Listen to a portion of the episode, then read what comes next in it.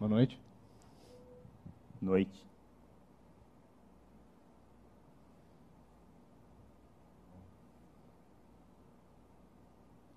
Você aceita o pão de queijo? Aceito. É, é minha mulher que faz. Legal. É, sobrou um para mim também. Que bom. É, Você não é daqui? De de onde você é?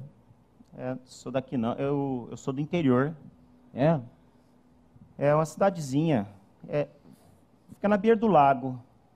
É, Chama Guedara. Não, não conheço, desculpa. É, não. Não. Ela é é uma cidade pequena mesmo, meio rural, sabe que.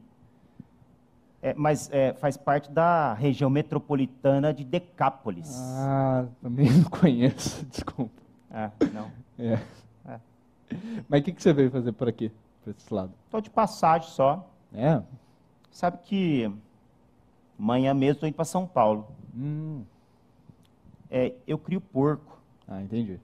e eu tenho negócio com um criador lá em São Paulo que tem um bando de porco lá para os lados da Barra Funda, sabe? Então eu tenho negócio com ele.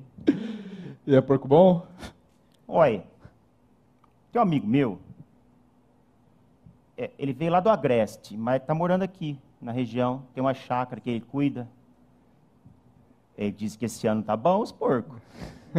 Oi, mas eu vou lá ver. É, tem que ver. Eu vou lá ver, porque sabe que eu, eu perdi muito porco um tempo atrás. É, por causa do quê?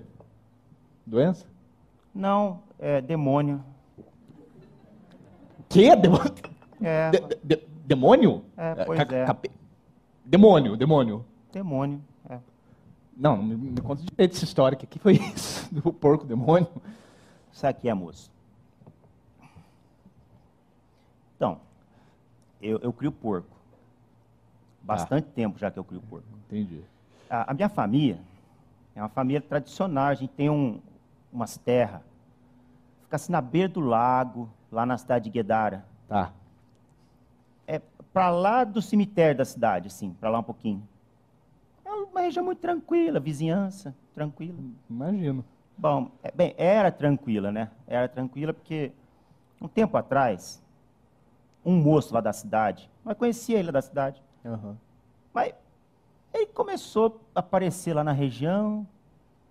Aí, toda vez que eu ia com meus funcionários lá, levar os porcos para pastar, o moço começava a gritar, jogava pedra em nós. Nossa, É, e a coisa começou a piorar.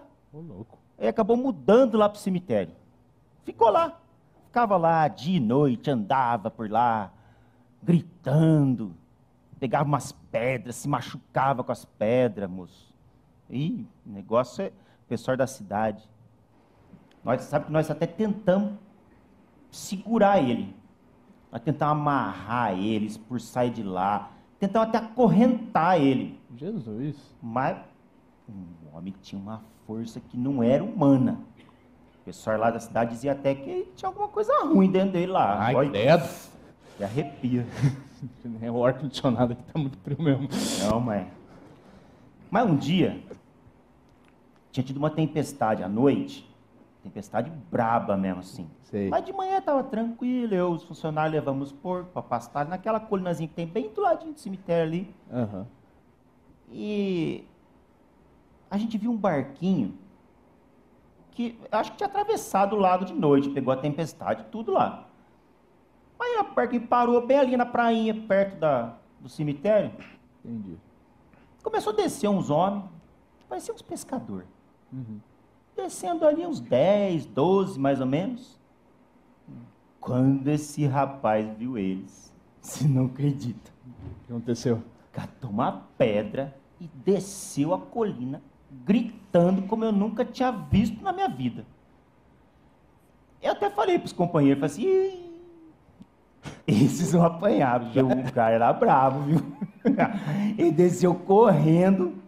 Quando ele chegou assim, ele se ajoelhou, caiu de joelho na frente de um deles e falou assim: O que, que você quer comigo, Jesus, filho de Deus, vai, me deixa em paz.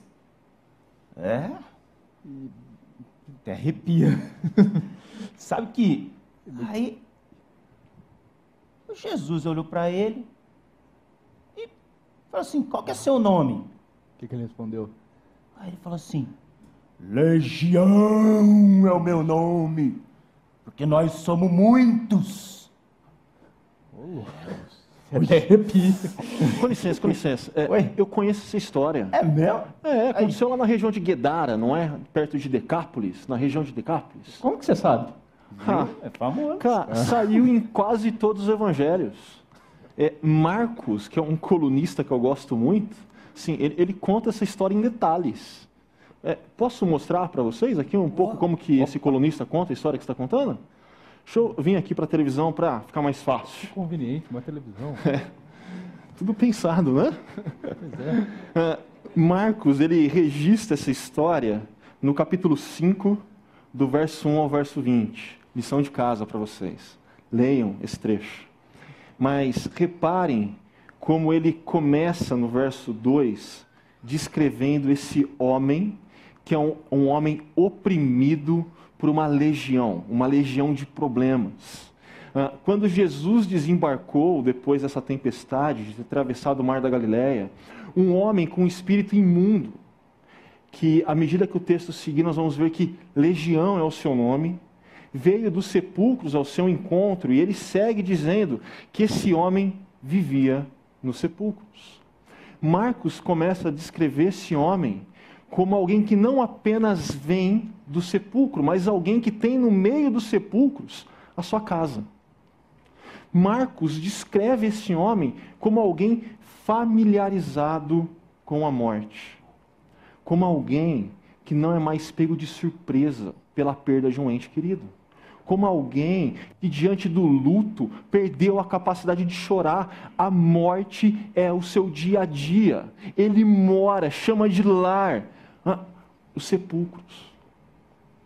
Mas Marcos segue, e aqui ele gasta um pouco mais de palavras para descrever que ninguém conseguia prendê-lo, nem mesmo com correntes, pois muitas vezes lhe haviam sido acorrentados pés e mãos, mas ele arrebentara as correntes e quebrar os ferros de seus pés. Ninguém era suficientemente forte para dominá-lo. Ninguém era suficientemente forte para dominá-lo. A imagem que Marcos vai criando aqui é de uma fera selvagem, de alguém sem domínio próprio, de alguém sem autocontrole, sem domínio de si, e é necessário que outros ao redor tentem impor, de uma forma inclusive opressora, limites. Já que ele não se controla, nós vamos controlá-lo. Mas ainda assim não é suficiente. Esse homem quebra correntes, destrói as, os cadeados. Ele é alguém indomável. Ele é essa fera que selvagem, que apesar das tentativas de ser domesticado, ah, não é. Ele é alguém indomável, sem controle de si, sem domínio próprio. Ah, mas Marcos segue dizendo que noite e dia ele andava gritando. Ah, imagina aí, alguém que não tem parada, de um lado para o outro todo o tempo. Ah, e não bastasse ele não ter parada, ele está gritando a todo momento. Ele está gritando coisas desconexas. É alguém que você não consegue ter um diálogo. É alguém que você não consegue sentar à mesa para conversar. É alguém que é incomunicável, perdeu a capacidade de interação com os demais. E Marcos segue ainda nesse versículo, afirmando que ele era alguém que se cortava com pedras no meio dos sepulcros e colinas. Tamanha era a, a situação de opressão que esse homem vivenciava, que a automutilação não lhe era estranha. Ele era alguém violento para consigo, e à medida que Marcos o descreve como indomável, ele também era violento para com os outros.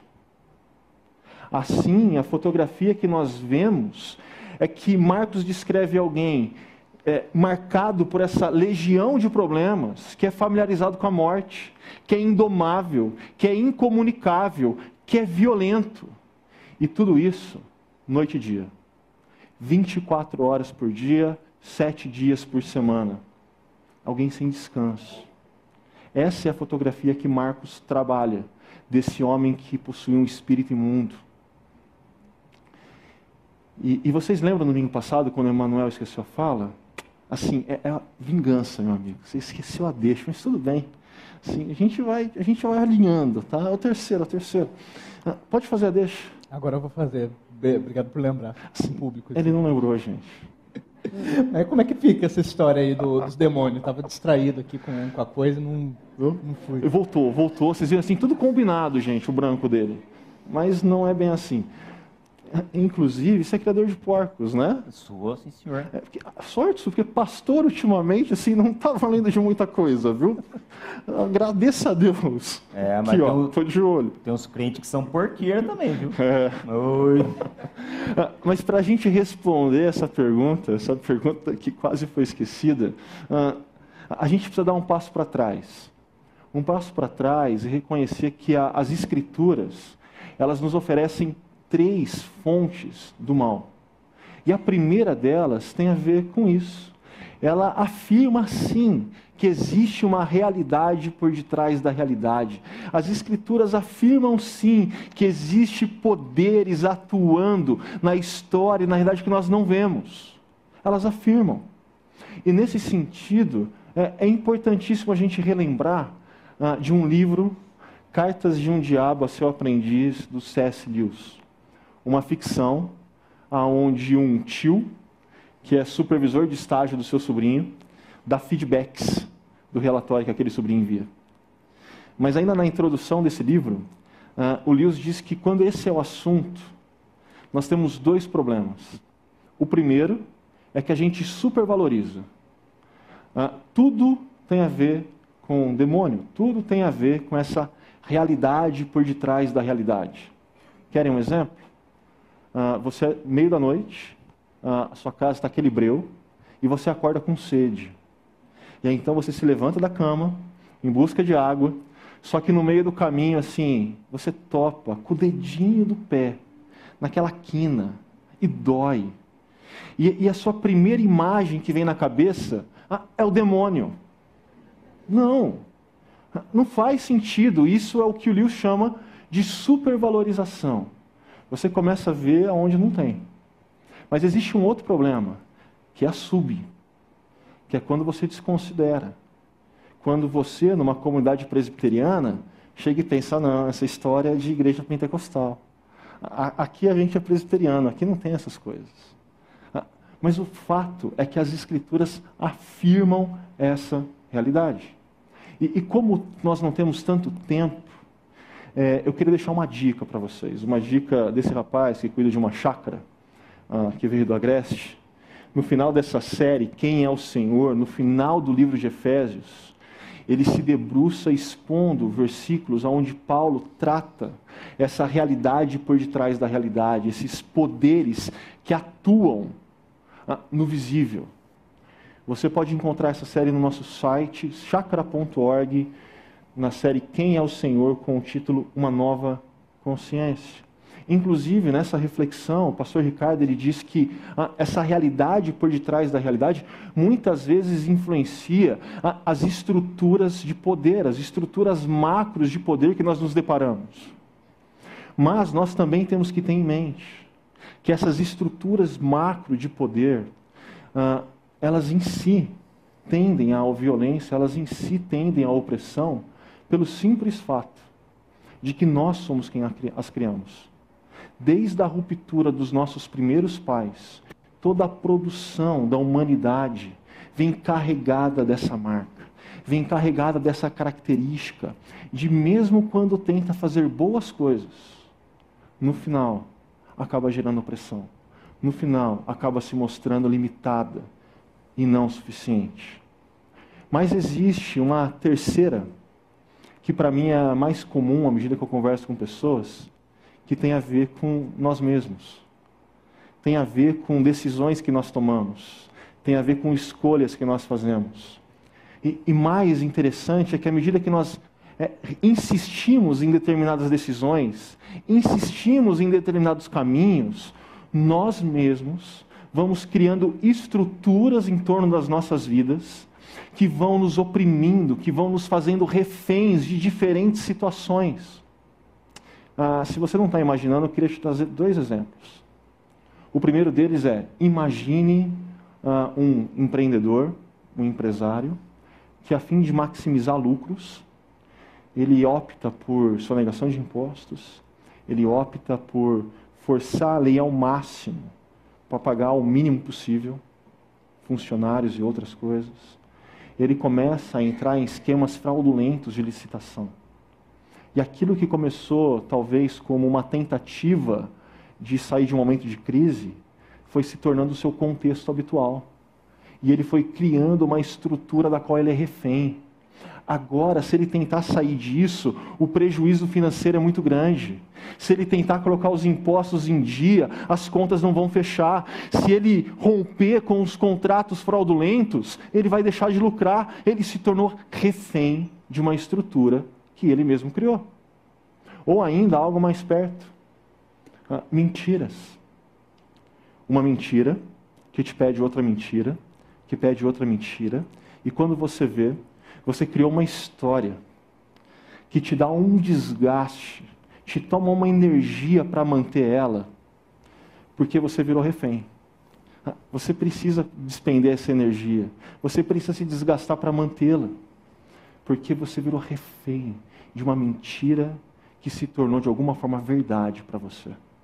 Nós criamos problemas para nós mesmos. E as Escrituras nos apresentam essa fonte. É, mas assim, primeira vez que eu, que eu ouço essa história com sotaque, viu? Então eu, eu queria continuar ouvindo aí. Então, sabe o que aconteceu? O rapaz estava ali ajoelhado, e aí o Jesus mandou a legião sair dele. E eles foram para onde? No começo, ele, o, rapaz, o rapaz começou a falar assim: não, não tira a gente daqui. Parecia que eles gostavam do lugar ali. Uhum. Não tira, não manda a gente para lugar nenhum. Até que, de repente, a coisa complicou para meu lado. Você lembra que eu estava lá com meus funcionários, meus porquinhos estavam pastando. O rapaz olhou para os meus porcos. E falou assim para Jesus: Então deixa a gente ir para os porcos. Os meus porquinhos. Estava ali, pastando. Os meus. Mas só quando Jesus permitiu mesmo é que aqueles demônios saíram e entraram nos meus porcos. Aí foi uma confusão só, moço. Era porco para lá e para cá, era porco por cima do outro, e porco caindo pelo ribanceiro abaixo, e porco caindo para lá, caindo para cá. Era um monte de porco caindo lá para o lago. Pera um pouco, pera um pouco, que isso está me lembrando uma outra história. É mesmo? É, alguns aqui vão lembrar 2012. Paulo vai lembrar, 2012, assim, teve muito porco caindo. Queda de é, porco é, é um time que não tem mundial, mas caiu no brasileiro em 2012. Ah. Teve essa queda. Não, peraí, peraí, peraí, peraí. Preciso fazer um negócio diante disso daí. Alô? Ricardo? Isso, agreste. Então, quarta piada com o Palmeiras já nessa pregação aqui. É a segunda, não é. vem aumentando não. Mas teve três cultos hoje.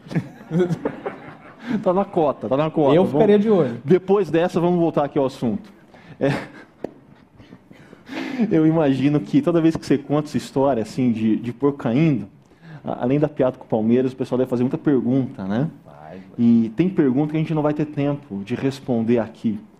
Então eu quero convidar vocês a toda segunda-feira, nove e meia, ao vivo, ou fica disponível depois, o nosso Chakra Talk.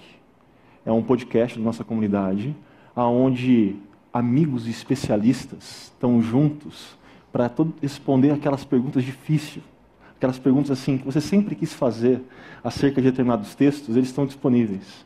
Então, se você tem uma boa pergunta, chakra.org/talk, ok? Essa é a dica. para vocês daqueles detalhes que a gente não vai ter como abordar agora. Mas tem uma coisa nesse texto que não é detalhe, que é importante. E eu queria voltar para a coluna do Marcos para mostrar para vocês.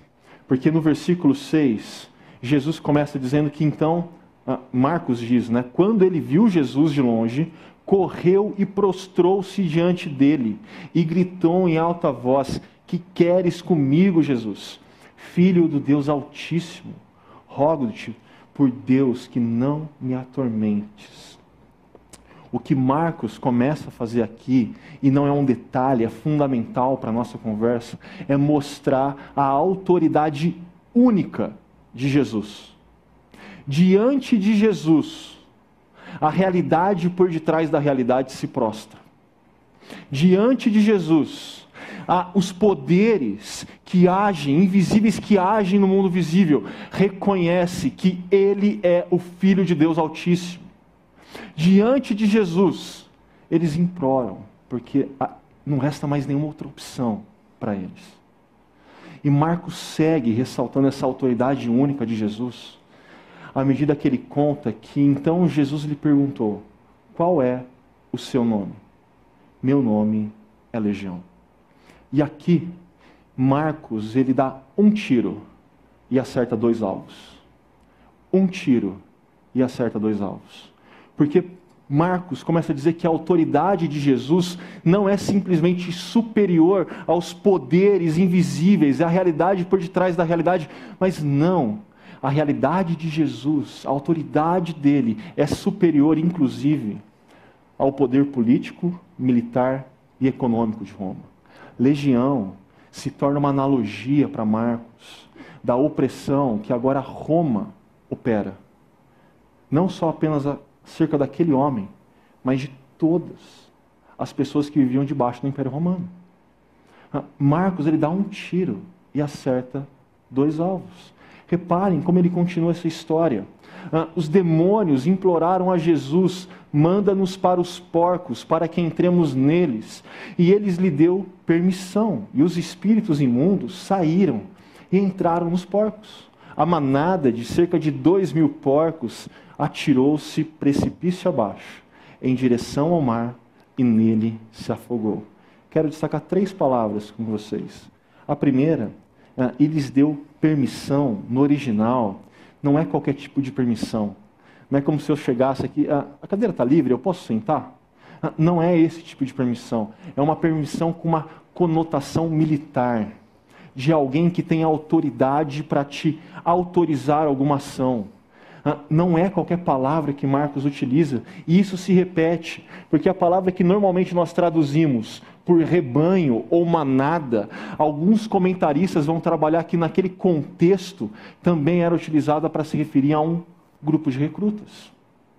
E aí então, ah, na medida que Marcos segue dizendo que aqueles porcos se precipitam na direção ah, do mar, ele usa uma palavra também com conotação militar eles como se eles marchassem em direção ao mar. O que Marcos está fazendo é salientar que a autoridade única de Jesus é infinitamente maior que o poder de Roma. Diante de Jesus, até o poder de Roma se dobra. E aqui, né, a gente precisa conversar de algumas coisas importantes. E para essa conversa eu vou deixar aqui esse Jesus simpático do The Chosen na tela e, e vou sentar. Porque a, a primeira questão que a gente precisa conversar, que é muito importante, é que existem situações, momentos na nossa vida, que nós precisamos ter a consciência de que só Jesus, só Jesus, só Jesus para levar esse homem da opressão à liberdade. Só Jesus para transformar determinadas situações. E isso acontece, ao meu ver, de duas formas. A primeira, quando nós estamos numa situação onde nós não temos mais o que fazer. E a nossa alternativa é orar a Jesus. É colocar diante de Jesus em oração as nossas limitações, colocar diante de Jesus em oração as situações das quais a gente nada pode fazer mas que Ele pode transformar. Ah, e o segundo cenário envolve situações onde a gente tem o que fazer. Mas o que a gente tem que fazer demanda da gente, primeiramente, ouvir a voz de Jesus, reconhecer o que Ele está nos orientando. E, e aqui, ah, gente, é isso que vocês fazem domingo após domingo. Vocês vêm aqui para ouvir a voz de Jesus, para então tomar decisões, para então darem os passos que terem que ser dados. E mais, ao longo da semana, quando vocês se reúnem nos grupos pequenos ah, e compartilham vida com as pessoas do seu grupo, aquilo te ajuda a discernir a voz de Jesus. Você encontra pessoas que também estão dando passos a partir da orientação de Jesus. À medida que você marca um café para conversar com alguns dos nossos pastores, o que precisa acontecer é você ouvir a voz de Jesus. Mas não apenas ouvir. Você precisa acolher e obedecer. Ah, esse é o primeiro ponto. Existem situações que só Jesus. Mas o segundo ponto, ele é um ponto crítico para os nossos dias. Porque à medida que Marcos dá esse tiro que acerta dois alvos, ele trata um tema que é delicado para nós nesse momento: política. Né? Sim, política. Marcos, nesse momento, ele salienta para aquelas pessoas ah, qual é o lugar da esperança? Qual é o lugar da lealdade delas? Porque só Jesus detém a autoridade. Só Jesus é capaz de resolver, de transformar situações. E nós precisamos nos atentar, porque é, o nosso contexto, onde política aparece sempre muito rápido, você senta na mesa, o assunto aparece. Você encontra alguém, a pessoa. Você já viu esse vídeo?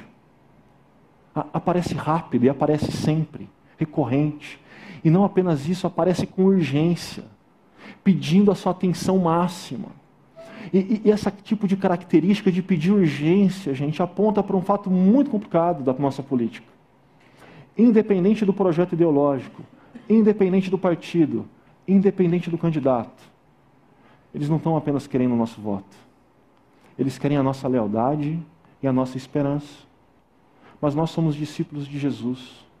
Nós sabemos que a nossa lealdade, a nossa esperança pertence unicamente a Jesus. Nós olhamos para Jesus e nós reconhecemos que nenhum projeto ideológico, nenhum partido, nenhum candidato pode fazer o que só Jesus faz. Só Jesus detém essa autoridade. Só Jesus detém esse poder para acabar com toda e qualquer estrutura de opressão que gera injustiça, sofrimento e morte.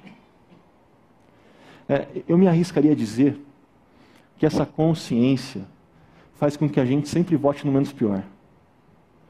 Isso porque não importa quão bom seja o projeto, não importa quão bom seja o currículo do candidato, comparado ao que só Jesus pode fazer, é pouco a gente sempre vota no menos pior. Mas o ponto que eu queria que vocês guardassem, não esqueçam que essa autoridade única de Jesus pede que a sua lealdade, a sua esperança estejam exclusivamente nele. Não abram mão disso, não cedam isso. Não depositem isso em nenhum projeto, partido ou candidato. Mas como esse assunto é sério e, e descontrair um pouco faz bem, Continua contando essa história, meu amigo. Não, sabe que estava prestando atenção no que o senhor estava falando aí? Você falou de dar os passos, tem que ver a situação. Foi exatamente o que nós fizemos nessa hum. situação. Nós demos cada passo, moço. Fomos correndo embora para a cidade. Ficamos tudo com medo daquele negócio.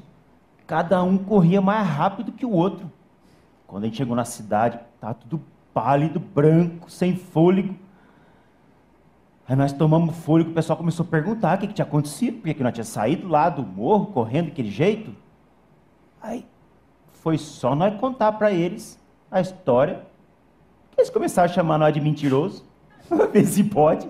Nós, nós não é pescador, mas é criador de porco. Será que é daí que vem a expressão espírito de porco? Vai, pode ser, hein? Mas sabe que. Vai falar, é mentiroso então? Vamos lá com nós então ver. Veio uma multidão lá da cidade na direção do cemitério. Chegando lá, sabe o que, que nós vimos? O quê? o Jesus e o rapaz o da legião sentado lá, batendo papo, é, conversando como se nada tivesse acontecido. E vocês não ficaram com medo? O rapaz nem parecia a mesma pessoa. Nós ficamos morrendo de medo, super confuso. Nós ficamos bravos. Mandamos tudo eles embora de lá. Não, pera, pera, pera. Vocês estão falando que vocês chegaram, o cara que não tinha parada, e ninguém conseguia ah, domá-lo, que era indomável, que era incomunicável, familiarizado com um monte de coisa. De repente ele está lá, calmo, sereno e tranquilo, batendo papo com Jesus, de boa, e, vocês mandam ele embora? Oi. Como assim? Mas é aquela situação muito esquisita, mano. Ah, Os porcos pulando. Ó, Nós ficamos tudo com medo. Ó, até arrepio. Tem mais um ponto que a gente precisa voltar para o colunista Marcos, que é um ponto importante. É, reparem como Marcos articula: os que tinham visto contaram a povo o que aconteceram endemoniado. Eles relataram: olha, aquele homem ah, que era oprimido por uma legião de problemas agora está livre. Agora ele é outro. A fotografia mudou radicalmente. Mas eles também contaram sobre os porcos eles também contaram sobre o prejuízo econômico que aconteceu na região. Então o povo começou a suplicar a Jesus que saísse do território deles. O que Marcos está fazendo é colocando a transformação de uma vida em paralelo com o prejuízo econômico que aconteceu. A libertação que Jesus operou, com custos a serem assumidos. Nesse caso, a libertação daquele homem gerou custos para o nosso criador de porcos. Mas geralmente, geralmente, o que acontece à medida que nós ouvimos Jesus e obedecemos a Jesus, em situações onde a gente se, se vê refém, se vê oprimido por estruturas que nós mesmos, nós mesmos criamos, é que nós pagamos algum tipo de custo. Nós assumimos algum tipo de custo. Aquele empresário para colocar o seu negócio em ordem, ele tem que assumir um tipo de custo, um custo financeiro. Aquela pessoa que criou mentiras infindáveis, ela precisa reconhecer e a credibilidade dela vai sofrer com isso. Vai demandar tempo para ser reconstruída. Existe custo a ser assumido. Agora, qual é um problema que nós temos? A gente compartimentaliza a nossa vida e a gente elenca: Jesus, nessa área pode entrar ah, eu fiz as contas, o balanço fecha, se você mexer aqui, aqui eu não tenho prejuízo. Aqui Jesus fechou, pode vir.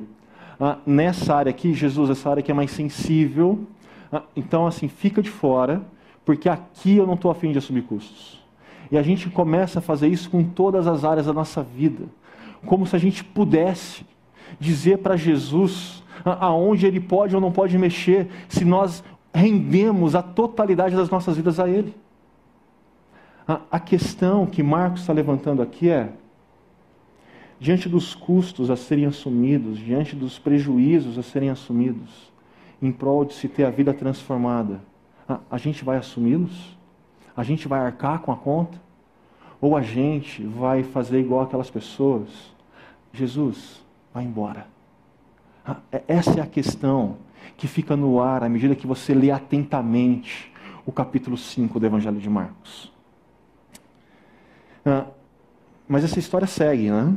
E ela é, vai chegando ué, perto do final. Naquele momento a gente estava assim, brabo e confuso e mandamos todo mundo embora. Aí eles começaram a entrar no barco, os doze, mais ou menos doze. O moço perguntou assim, ô Jesus, eu quero ir com vocês. Jesus deixou não. Ué, por quê? Não, deixou.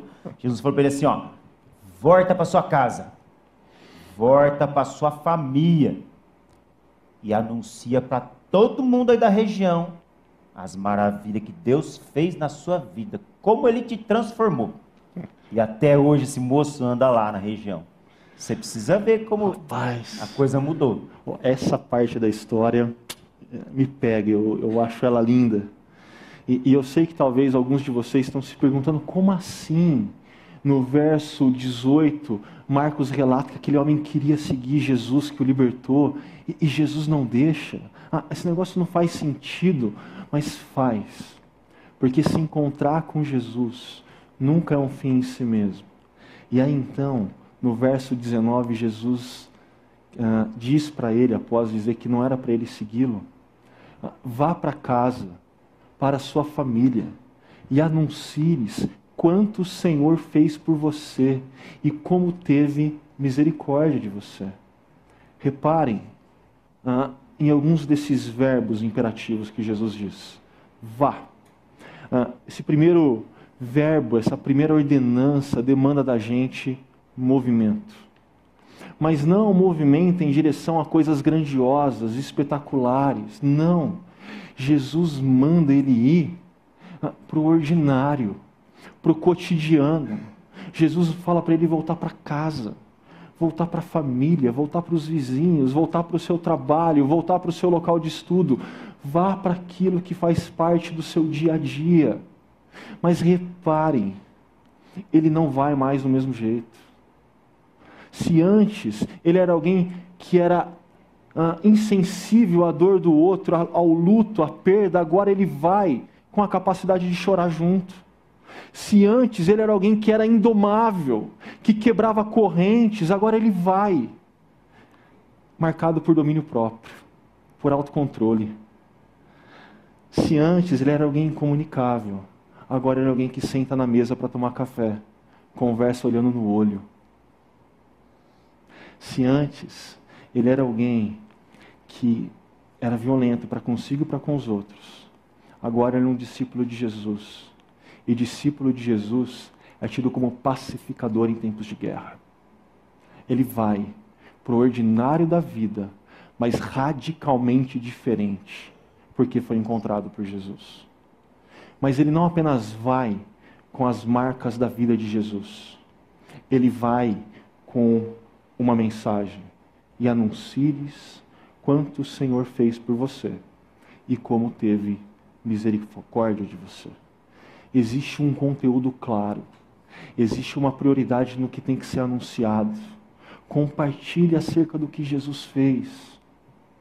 E aqui, já que eu falei de política, né? Vamos pegar mais um pouco. Eu confesso que eu fico preocupado nesses dias de hoje. Porque muitas vezes nós abrimos mão do privilégio que é obedecer a Jesus nisso, para virarmos cabo eleitoral de candidato. Muitas vezes, nas nossas redes sociais, quando outros olham, eles sabem quem a gente vota e quem a gente não vota, mas eles não sabem se nós somos discípulos de Jesus. A, a gente trocou o privilégio que é fazer parte do que Deus nos ordenou fazer por algo que, que é importante. Eu não estou dizendo que você não pode fazer isso. Mas não troque a prioridade. Porque isso não é o mais importante.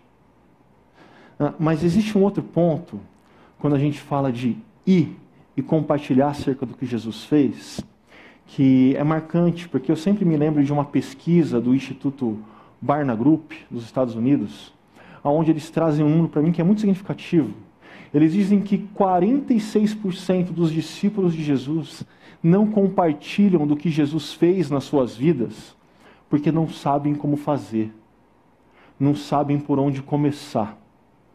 E talvez assim você fala, nossa, eu faço parte desses 46%. Ah, por onde eu começo? Como que eu faço isso? E aqui eu quero compartilhar com vocês algo que não é novo para nós. Ah, na nossa comunidade vocês já ouviram acerca do Bless, desse acróstico, de uma igreja parceira, amiga nossa nos Estados Unidos, que tem incentivado a sua comunidade, e nós temos incentivado vocês aqui a isso, a abençoar. Mas como abençoar? Ah, esse acróstico ele começa com Begin with prayer. Comece orando.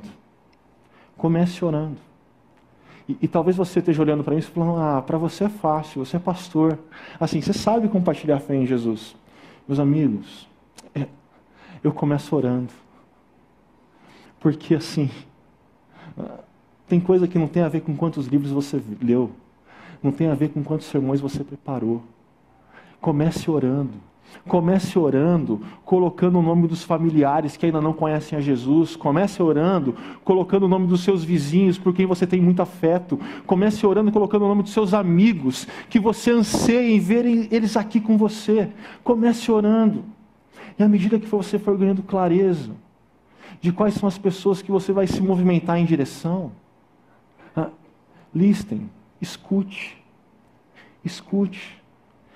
E aqui talvez seja um desafio contracultural para nós nos dias de hoje, porque nós somos uma sociedade de fala, a gente fala muito, a gente experimenta de excesso de informação, a gente não ouve, a gente perdeu essa capacidade, mas se nós quisermos participar e cumprir o que Jesus nos delegou, participar da missão de Jesus, nós precisamos exercitar o ouvir. Eu gosto muito quando Rubem Alves diz que as pessoas não amam quem fala bonito, elas amam quem ouve bonito. A gente precisa resgatar o ouvir, o escutar. E aí então, o próximo passo é um passo que eu gosto muito, vocês também vão gostar, que é o it. Coma. Chama para uma pizza. Ah, chama para um café. Leva pão de queijo.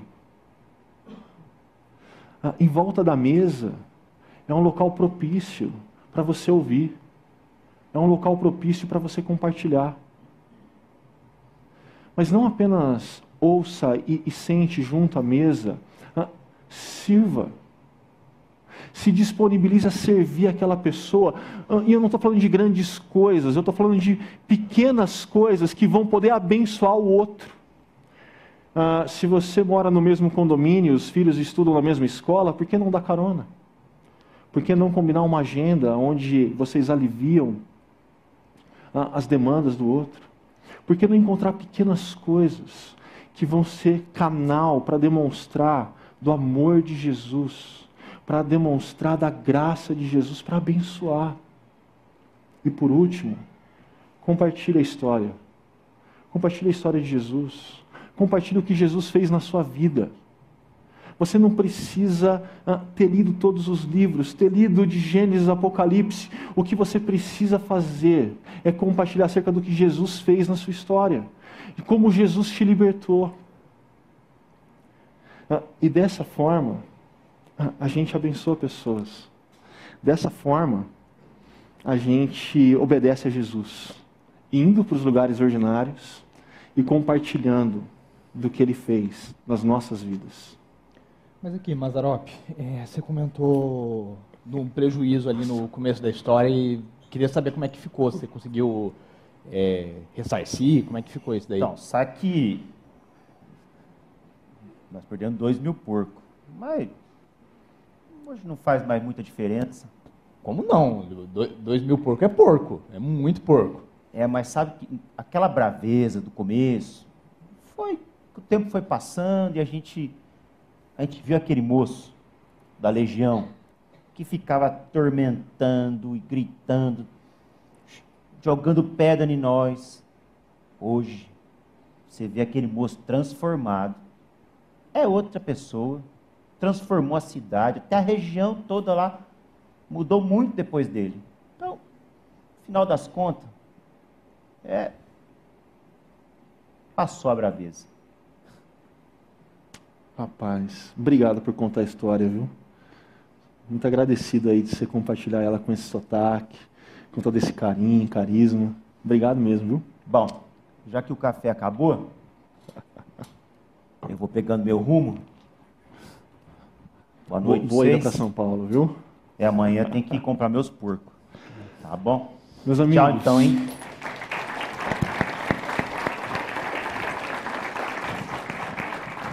Gente vai chegando no final dessa história, no final desse momento, mas eu queria desafiar vocês a algumas questões bem práticas. A primeira delas é a reconhecer.